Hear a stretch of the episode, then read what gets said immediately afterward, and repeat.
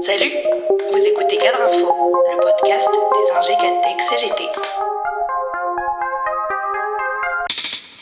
La convocation dès ce mardi 21 septembre et jusqu'en février d'une conférence sur les perspectives salariales de la fonction publique par la ministre de la Transformation et de la fonction publique, Amélie de Montchalin, augure-t-elle de la fin de l'austérité salariale pratiquée par ce gouvernement comme par ses prédécesseurs? Sans doute pas.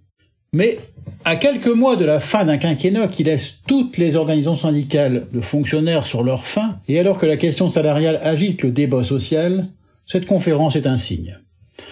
Elle démarre en effet deux jours avant une journée de mobilisation dans l'éducation nationale, où la question salariale est au centre des revendications.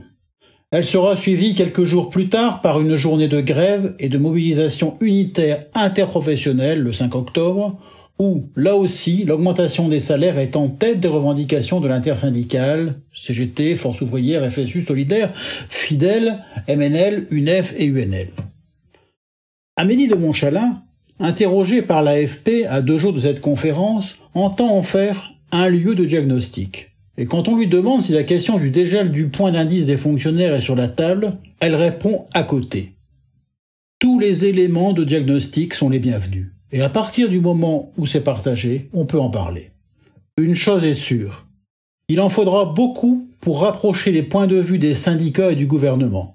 Car chaque année, les fédérations syndicales demandent une augmentation générale des salaires via un dégel du point d'indice qui sert à calculer le salaire de tous les fonctionnaires. Et sauf en 2016, le gouvernement s'y est toujours refusé en privilégiant les revendications ciblées. Encore cet été, les syndicats sont sortis mécontents de leur rendez-vous salarial du 6 juillet. Et l'intersyndicale fonction publique, CGT FSU Solidaire, a lancé une pétition adressée à Amélie de Montchalin.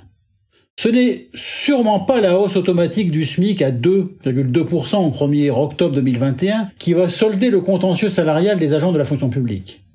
En effet, cette augmentation automatique légale, dès lors que l'inflation dépasse 2%, aura comme effet mécanique de plonger des centaines de milliers d'agents titulaires ou contractuels de la fonction publique sous le salaire minimum en vigueur pour les salariés du privé. Du moins ceux dont les minima de branche sont au niveau du SMIC.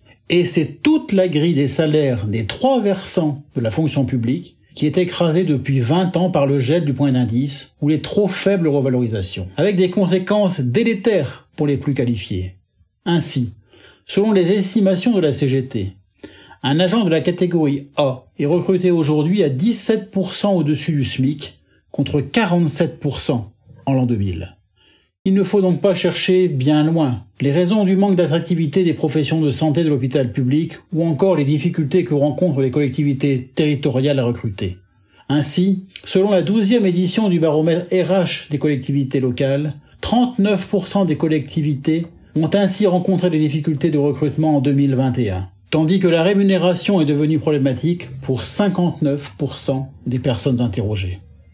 Elle était de 39% en 2015.